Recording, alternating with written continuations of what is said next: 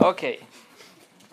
Well, we finished last week by completing the trilogy of the hearts. We call it. We can call it like that. We saw the heart of stone, a heart that is harder than stone. That would be the heart of diamond. And then we saw the conclusion yesterday, uh, last time with the heart of flesh, and uh, and with those uh, with those uh, heart uh, conditions and with the heart of flesh, we con- concluded the evangelistic side of Ezekiel's ministry.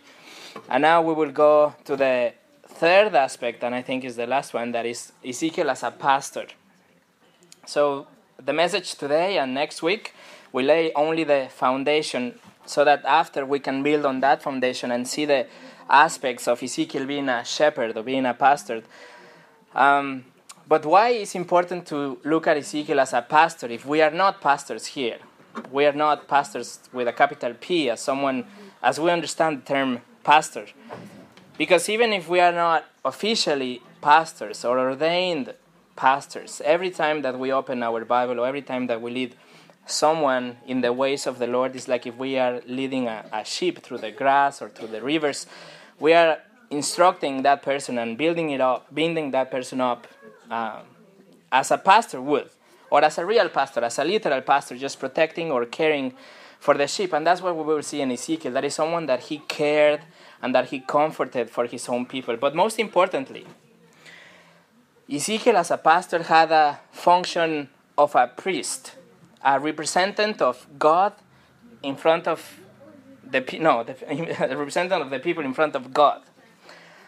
And that and in his priestly duties there are many aspects that apply to us as believers. Some duties that we can have as as as, as priests, as someone who will bring sacrifices or will have offerings to God. But that will look in, at a later time so that today today we just build the foundation and then we will look at Ezekiel as a pastor.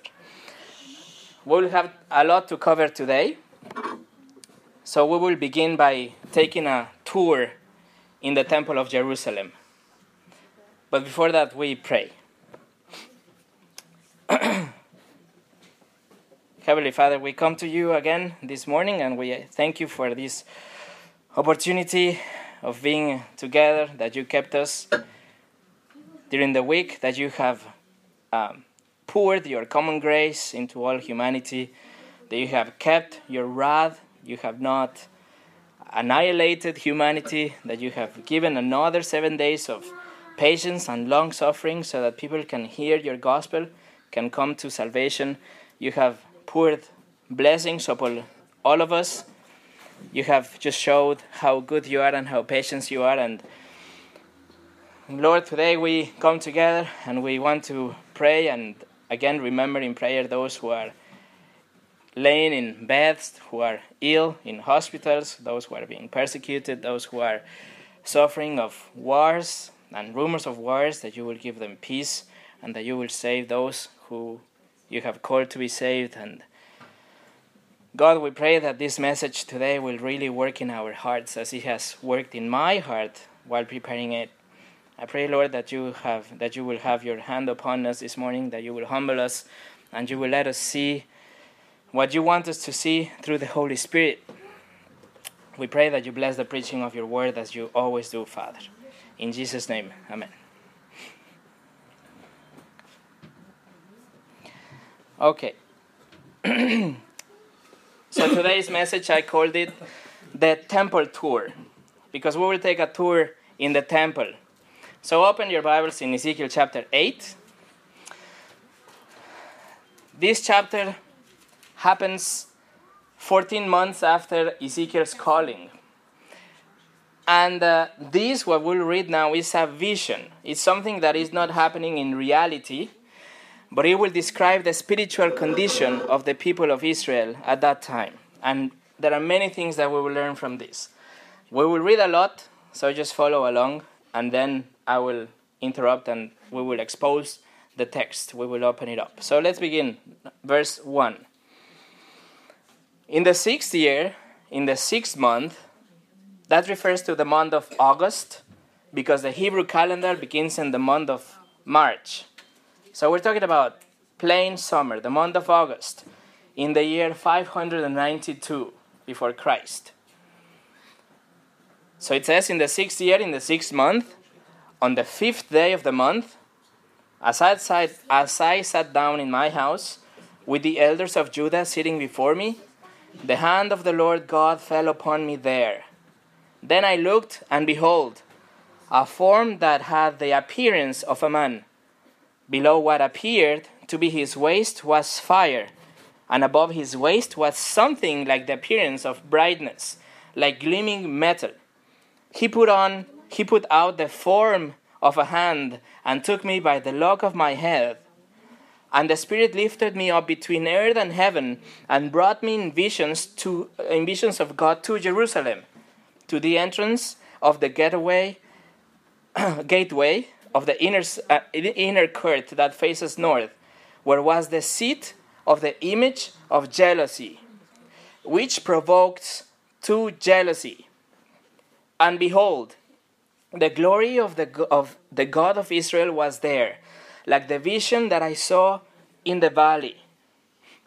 So let's pause there. God takes Ezekiel in a vision, this is like a dream, to the temple. That means that Ezekiel is not being supernaturally transferred from Babylon, where he was at the moment, to Jerusalem. No, he just has a vision. And it says that it happened in the fifth day of the month. And in his very first vision, in the first chapter, also happens in the fifth day of the month. This really has no meaning at all, but I just found it interesting in case you want to buy a lottery ticket or something with the number five. But anyway, it happens in the fifth day, in the month of August, in the year 592. And God in, and Ezekiel in this vision, he sees something, he says in verse number two, something with a form that had the appearance of a man. And just like in chapter 1, he doesn't say that it was a man. He doesn't say that it was a physical person. He says that he has the appearance of a man. And we will see that Ezekiel is very careful when he describes what appears to be God. And he is very careful for a good reason. Number one, he gives a vague description of who is clearly God. So we don't have a picture in our minds of how God looks like he doesn't want us to, to think that God it's a man that became a god or a superhuman or that a man evolved and became God or that is a man that looks like an old grandfather sitting on a throne. Ezekiel and in general scriptures doesn't give us that chance. We shouldn't make in our minds an image of who how God looks like. And reason number two is because the second commandment even tells us that we shouldn't do that. We shouldn't really make in our minds an image of God. The second commandment prohibits that we have an image of God in our minds. Ezekiel uses the word that is translated as likeness or appearance. Is the word demuth that is used to, com- to express a comparison, something that looks like another thing. And this word appears 25 times in the Old Testament, and only in Ezekiel appears 16 times. So Ezekiel uses it a lot. This is a word that Ezekiel uses to do not say that God looks like that. He just makes the comparison, describing, because he is careful. He uh, uses it when he describes angels, when he describes God, and when he describes anything that he sees in his visions of heaven. So, if we have already an image of how God looks like in our minds, it would be a good time now to push the delete button. We shouldn't have any image of how God looks like. This that Ezekiel is living is a theophany, and we saw a few weeks ago, or some time ago, that that's how it's called when God appears in what it seems to be a human form, but it doesn't mean that God is or has a human, a human form.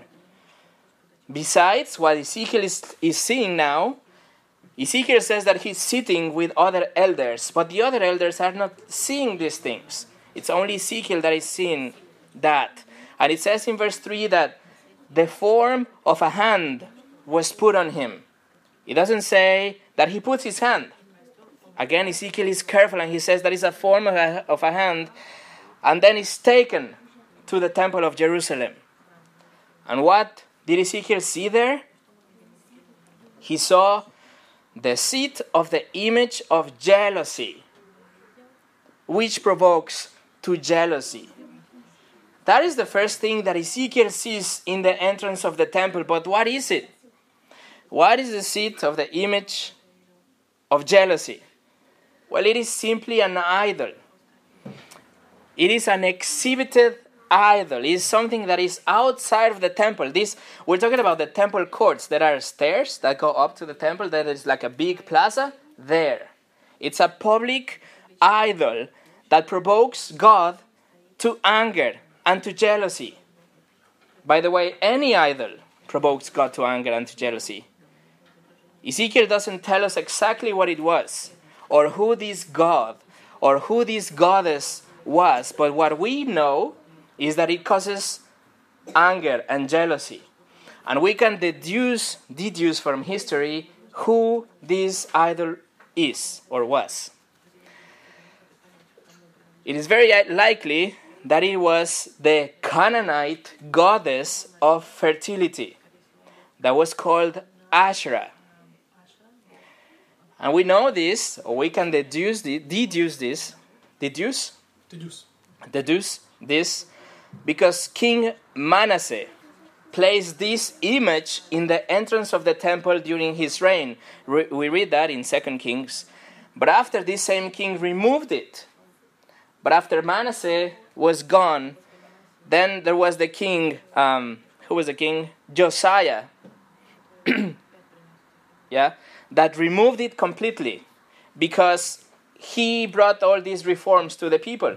He wanted to abolish idolatry, he wanted to follow the feasts, he wanted the people to really recommit themselves to, the, to God. And so he took this idol and he burnt it in the Kidron Valley. We read that in 2 Kings. But unfortunately, after Josiah's death, people returned to idolatry because they were not apples, they were still onions, as we saw this morning.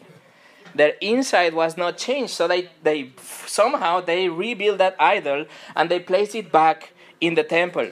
So this Asherah pole, a big pole standing with a goddess, was placed there, and then people would worship. And the worship of this idol, because she was the goddess of fertility, involved every sexual act, unrestrained sexual acts. It was not worship with music, it was with bodies. And an interesting fact is that this idol, the Asherah, was called the Queen of Heaven. And today, there are other statuettes and other idols that are also called the Queen of Heaven and are also worshipped. This is an image of jealousy because it provokes God to be jealous and to have anger against it. It could have been maybe an Egyptian god. Some scholars believe that it could have been an Egyptian god. But I disagree because of that story that, we, that I just told you from the other kings in the past. So I think that it was the Asherah.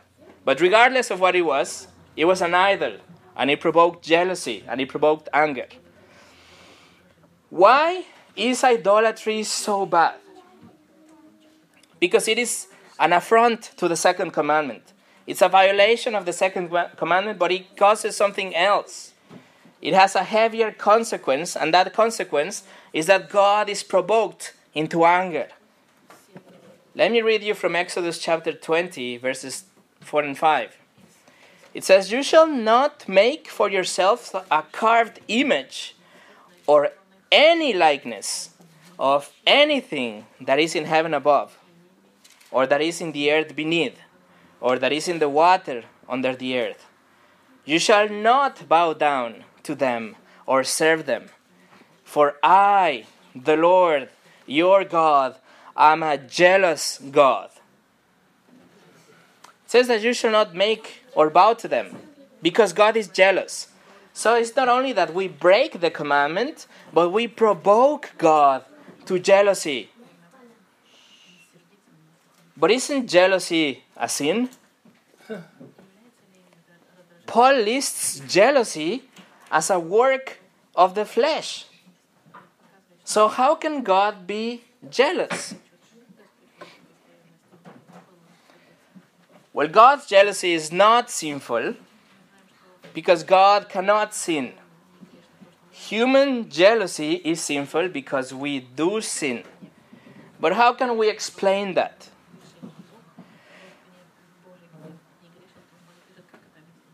We get jealous or envious when we see something that we don't have and we think that it should belong to us.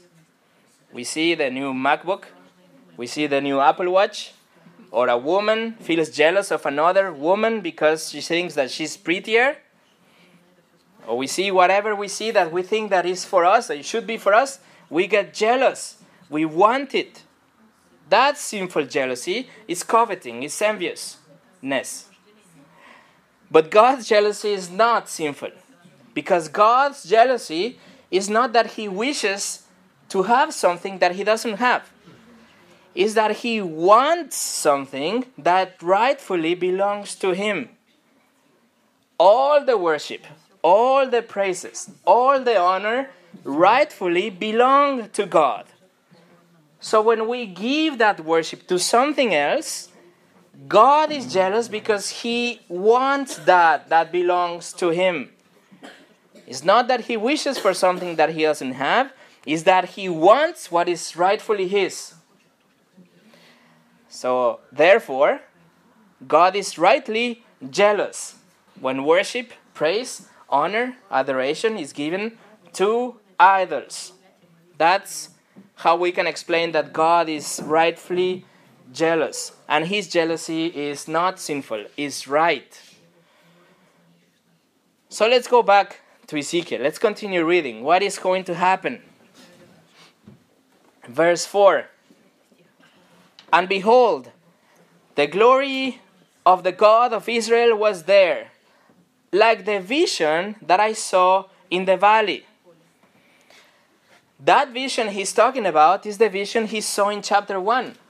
The glory of God was there, like the vision that he saw. It was not like an invisible sensation. It was not like the something that he felt or some. Um, no, it was a physical, visible manifestation of what he saw already in chapter one. What did he see? Like fire, gleaming metal, like a rainbow, like fire, like brightness. And we remember when what happened to Ezekiel when he saw that in chapter 1? He fell on his face. But in this case, the glory is there and it's not causing any effect on the people. It's not like Ezekiel that fell on his face. These people are paying attention to the idol. There is no effect. The glory is there, is being ignored, and the idol is what happens to cause jealousy, is drawing the attention of the people. Verse 5 Then he said to me, God says to Ezekiel, Son of man, lift up your eyes towards now towards the north. So I lifted up my eyes toward the north, and behold, north of the altar gate in the entrance was this image of jealousy. And he said to me, Son of man, do you see what they are doing? The great abominations that the house of Israel are committing here to drive me from my sanctuary. But you will see still greater abominations. God shows Ezekiel what the people of Israel have done. They have driven away, replaced replaced God by this Asherah pole. They're not paying attention to the glory. There is something that is bigger than that. A greater abomination is going to happen, and God is about to show him. What is that greater thing?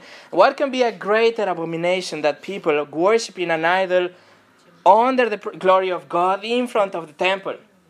Well, there is something worse. Verse 7 And he brought me to the entrance of the court, and when I looked, behold, there was a hole, a hole in the wall. Then he said to me, Son of man, dig in the wall. So I dug in the wall, and behold, there was an entrance. And he said to me, Go in and see the vile abominations that they are committing here. So there was a hole in the wall, and Ezekiel dug and was able to enter. Remember, this is like a dream, okay? So these things are possible. There is a hole, and he dug somehow with hands or something, and God tells him to get in. So, what is going to happen now? What Ezekiel is going to see is happening in secret, behind a wall. So, I went in and I saw, verse 10, and there, engraved on the wall all around,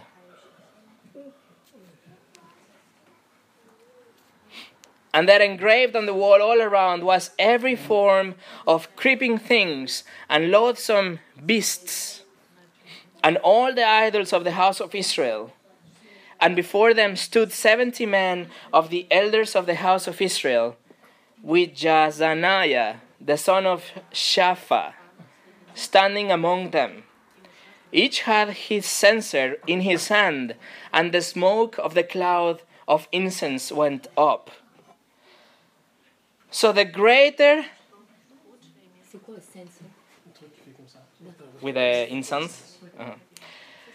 So the greater abomination was the secrecy of the elders of Israel and what they were doing in secret.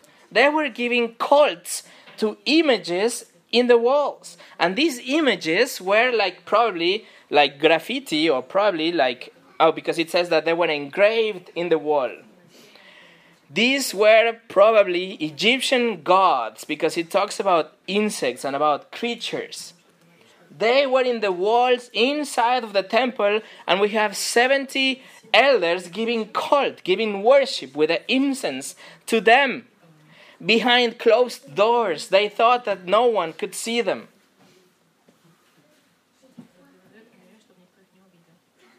Da? Okay. So, These maybe were Egyptian, maybe Mesopotamian, but they are called now, in this moment, they are called the idols of the house of Israel. They had adopted whatever it was, they had adopted them, took them to the temple, engraved them in the walls, uh, closed the doors, each one in a different room, and now they're giving worship. What an offense! so awful. Now know that these 70 elders. Oh, pardon? Ah, okay. You will remember? Now that these 70 elders were 70 elders that were appointed or were in charge as a governing body in Israel. Back, back in the book of Numbers, uh, 70 elders were appointed to as, as leaders, as guides to the people. And they were in charge of also helping and make and, and, and seeing that the law of God was enforced and followed by the rest. So these 70 elders now that were in charge to protect the people against idolatry, now they are doing it. They are they have these idols and they're worshiping those idols. That's absolutely terrible. The degree of idolatry is so massive. The corruption of these people is massive. Not only that, there is something even worse. Look at the name in verse 11. Jaazaniah, that guy. Jaazaniah, the son of Shaphan. When we began studying Ezekiel back in the day, we saw that when Josiah, the king of Israel, found the book of the law, that's what happened that he uh, he found the book of the law and they read the book of the law and then he repented and he wanted everybody to follow God again all of Israel to demolish the idols and to come back to the Lord. Well when they found the book of the law the man who brought it before the king and read it to him was Shaphan Shaphan. And now we have his son, Jaazaniah, who is in those in that group of 70 elders. So it was Shaphan who brought the book of the law, who read it to the king, who brought all those reforms, and now we have Shaphan's son, Jaazaniah, giving worship to those idols and engraved, engraved images in the temple. Also, Shaphan's family is mentioned several times in the book of Jeremiah, and all of those mentions are rather positive. They remained faithful. They were a faithful family that followed and worshiped God. And yet you have this son, Jaazaniah, who is among those leaders of the people, worshiping Egyptian stuff. This was a shock for Ezekiel, especially because he was trained to be a priest, remember? So he, he knew the severity and the, the reverence and the importance and the solemnity of giving service inside of the temple. And now he sees all this mess in the house of God. Verse 12 Then he said to me, Son of man, have you seen what the elders of the house of Israel are doing in the dark? Each in his room of pictures. For they say, the Lord does not see us. The Lord has forsaken the land. He also said to me, You will see greater abominations that they commit. So, what they are doing, these elders, they're doing it in the darkness, behind the wall, behind closed doors, thinking, thinking that God doesn't see them. And also, each one in a different room, it says. Probably each, each one had a different favorite god or idol. The elders felt that the darkness or the closed doors would escape God's notice. And since they thought that God had forsaken them, now they are courting with other gods, with other idols. Now they're seeking protection and comfort from these images. They're burning incense something that was reserved as a holy service to God. What's wrong with these people? I'll tell you what's wrong in the words of the Apostle Paul. For although they knew God, they did not honor him as God or give thanks to him, but they became futile in their thinking, and their foolish hearts were darkened. Claiming to be wise, they became fools and exchanged the glory of the immortal God for images resembling mortal men and birds and animals and creeping things. That's what happened to them. They exchanged the glory of God in this vision. The glory of God was there, was outside, covering the temple, and these guys are inside, ignoring that, giving tribute and cult to images. Creeping things, by the way, that are detestable according to the Mosaic law. God tells Ezekiel that there are greater abominations than these. What can be greater than that? But we will stop in this verse and we will continue the tour next week. But what is going on here is really shocking. It should, it should be shocking to us 2500 years later of this vision. But for Ezekiel, that day, it should be like really, really, really shocking. How can that be? If this is shocking and it's really serious, I'll tell you how serious it is. It is so serious that in the next chapter, chapter 9, God sends six angels to kill everybody. And in chapter 10, the glory of God departs from the temple. All begins with idolatry. This is so serious. Idolatry is so evil because it robs God from the worship that belongs to Him and we give it to a creature or an image or a thing, something that is lifeless, something that doesn't deserve to be worshipped. Well, dear friends, today God's temple is not in Jerusalem, but in our bodies that become the dwelling place of the Holy Spirit upon conversion. So, just as we took a tour to the temple in Jerusalem, now let's take a tour in this temple, in your bodies. Let's analyze our lives, our bodies where God lives today, where God dwells today. Those idolaters in Jerusalem 2,500 years ago are you and me. The question is, what is your idol? What it is that you bow down to? What it is that is more important for you than God? Every time that we sin, technically, with our mouths, with our actions, with our thoughts, we fall in any of those two categories. Number one, we set up public idols for everybody to see. Or number two, we have our secret idol behind closed doors, something that no one, we think, that no one will see. Let's look at the first option, first category. We set up public idols. What are those things that we adore, that we are so proud of? We put those idols in display, in display, and we take pride and we adore them in public, and we want people to see them. What it is the public idol in our lives and in our families? If we think that we don't have an idol, let me ask you like this Do we spend more quality time with anything other than with God?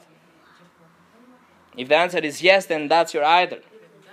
If the first thought in our minds is not God honoring and God thanking, then we have an idol. What it is that we esteem more than God. Is it a material thing? Food? TV? A news program? A hobby? A country? Our friends? Do we show off our accomplishments? Do we want people to worship our past achievements, our future projects? Do we venerate a pop star, a politician, a preacher, a book? Even the Bible can be an idol. The Bible is not God, it's our theology and the knowledge of the Word, a public idol something that we would love for everyone to see, to recognize, to admire. What about our beautiful family? Our family can be our idol. Our children, we worship them, we want everybody to worship them. Which one of our skills we love? Which one of our own attributes, of our strengths that we worship and we want the world to worship with us? And of course, we have those statuettes, like physical stuff made of porcelain, stone, wood, paintings. Somehow we think that they have value. And we want people to respect them. And people kiss them and pray to them and bow down to them. What it is that takes our attention from God? None? Nana. Silencio. So, what it is that takes our attention to God, of God, from God? The glory of God may be above us, hanging out around us, but we are distracted by a public idol, something that we build up and we bow down to. John Piper said that an idol is the thing loved or the person loved more than God, wanted, wanted more than God, desired more than God, treasured more than God, enjoyed more than God. So, what is our public idol? Just ask yourself. We all have public idols, unfortunately. This is painful. At least it was for me when I was preparing. Number two, we have our secret idols. Those things that we worship in darkness. What it is that we worship when no one is looking? A particular sin? Do we dwell in our thoughts because we think that no one can see them, and we think that God isn't looking in our minds? Do we hide behind a literal wall, behind a literal door, and we pick our favorite God and we venerate it? Even if the glory of God is close to us, we shut the door and we say, Let me just do this. Do we have a vice or a bad habit, a recurrent sin that we worship behind closed doors? What about guilty feelings? Those things that we feel sorry about, those things from the past that we don't talk much. But when we have a chance, we go into our secret room in our minds and we dwell in those thoughts in the privacy of our own mind and we fall again into self pity and we want to be comforted in our minds for something that happened in the past. What about those secret fantasies, those hidden from the public eye, but available, available for us for our deceptive pleasure at any time? We know that there is this particular box in our mind or this door that we open, and we can dwell in those thoughts, in those fantasies, and we think that no one is looking. Is it our social approval, our secret God in this uh, social media age? Are the likes or the retweets that we get online those things that give us satisfaction? that we care so much that we lose sleep? What it is, that secret idol that we worship so much, that is so precious to us, but is so shameful that we have to close the door and don't let anybody in. If our spouse, of our children, or our friends knew about that secret sin, they would not talk to us again. Remember those 70 elders? How many times we have heard of people in places of leadership, like those 70 elders, that were discovered, that the secret sin was exposed. So, what about Jaazaniah? Someone that all his family were righteous, that all his family followed the Lord, and yet he chose to close the door and do something privately, in secret. He completely broke the chain, went off, and did his thing, following what the world was doing, what the elders were doing, thinking that God doesn't see. Does God see less with the lights off? Behind a closed door, a closed door? Many Christians have high esteem of what is called a, an accountability partner.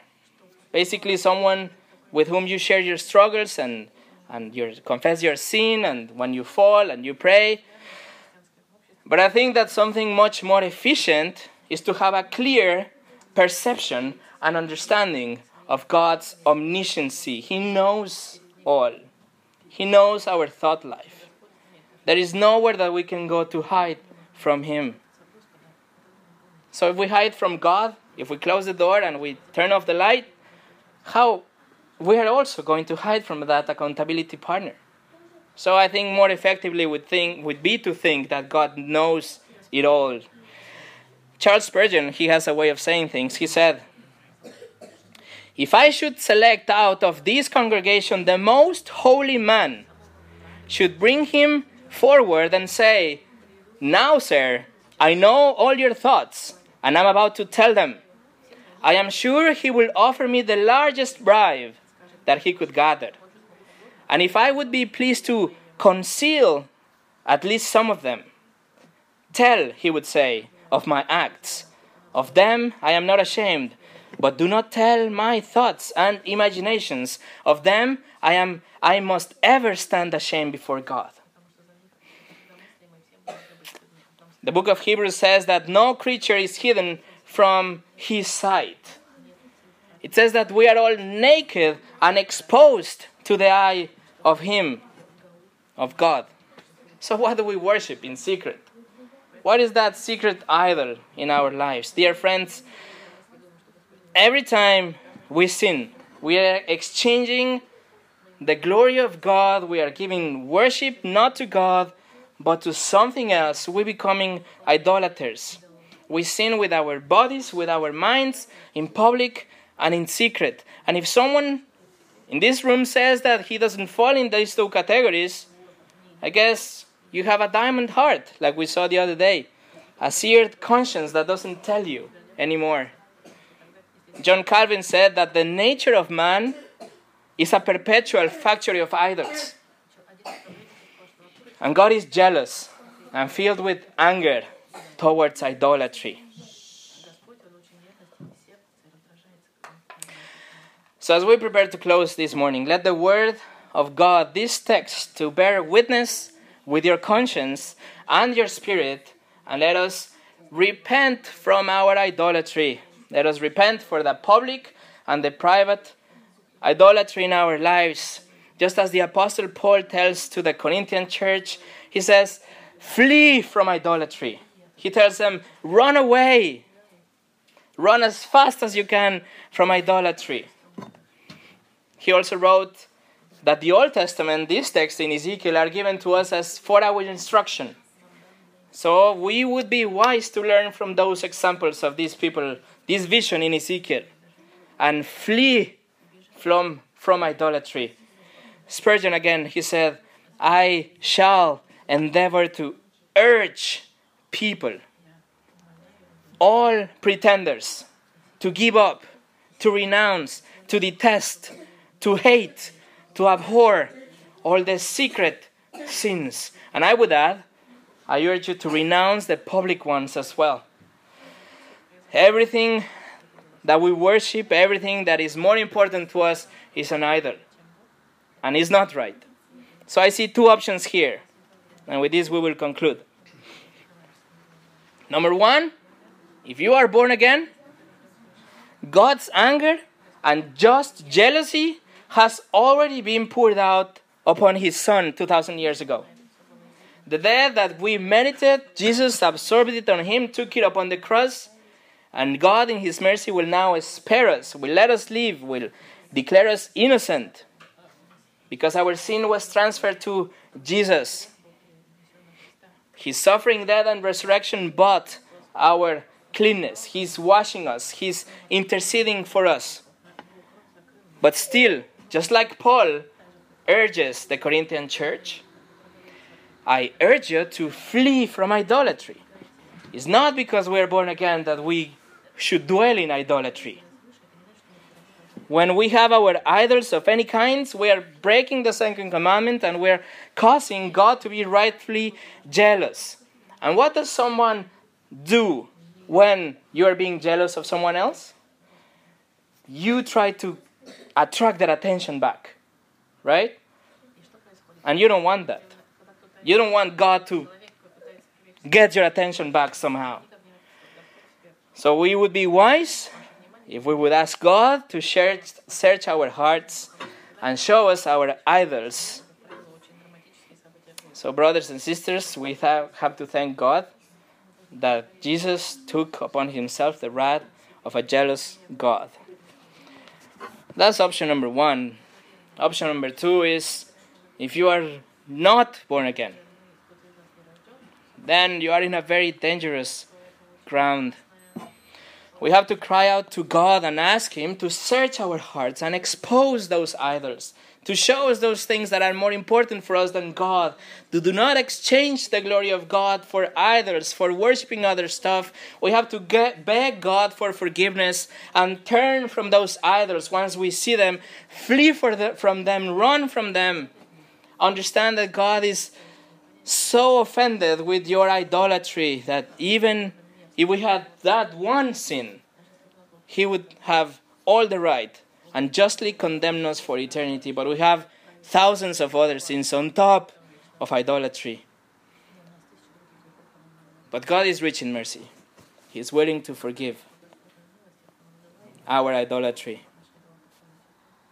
And still, when we're born again, watch our lives, watch your life, and be careful of falling into idolatry of any kind. So, I'm telling you, friends, I wrote this message about two weeks ago and has worked in my life since then. And I pray sincerely that I will have a similar effect with you.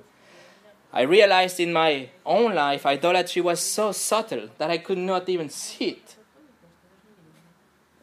But so it's hard to see because it's so part of you. But thanks God that I've been seeing and trying to destroy those idols.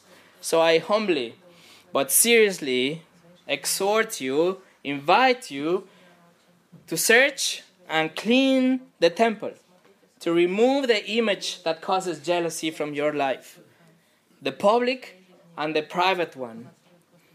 And with Paul, I'll tell you, friends, flee from idolatry. Let's pray.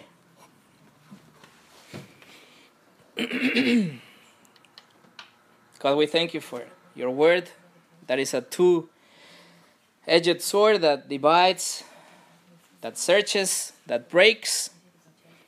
Thank you, God, that you have given us this vision in, in Ezekiel for our edification. And now we just want to say that we are sorry for every idol that we have built and that we have worshipped in the years of our lives, especially in the years that we have known you. How blind have we been and how silly have we been to exchange the glory of you for stuff. Lord, help us to clean our lives, to focus really on you and give you the due worship only to you. We don't want to worship religion. We don't want to worship theology. We don't want to worship material things or appreciation or our families. We don't want to worship money, our looks, our ministry, our secret things. We want to really worship you. Father, we pray that you cleanse us, that you help us to, that you will take place, the first place in our lives. I pray that you help us to expose the hidden idols. That you will help us to destroy the public idols, but expose the hidden idols and to destroy them. That you will help us to prioritize our lives again and give you the, the due glory, the due worship, instead of giving our time and our efforts to petty little things. Father, with King David, I pray that you search me, O God, and know my heart. That you try me and you know my thoughts that you will see if there is any grievous thing, any grievous way in me, and that you will lead us into everlasting. That you will search us, Father, you will show us, you will help us to be cleansed. And I pray that you forgive us. In Jesus' name, Amen.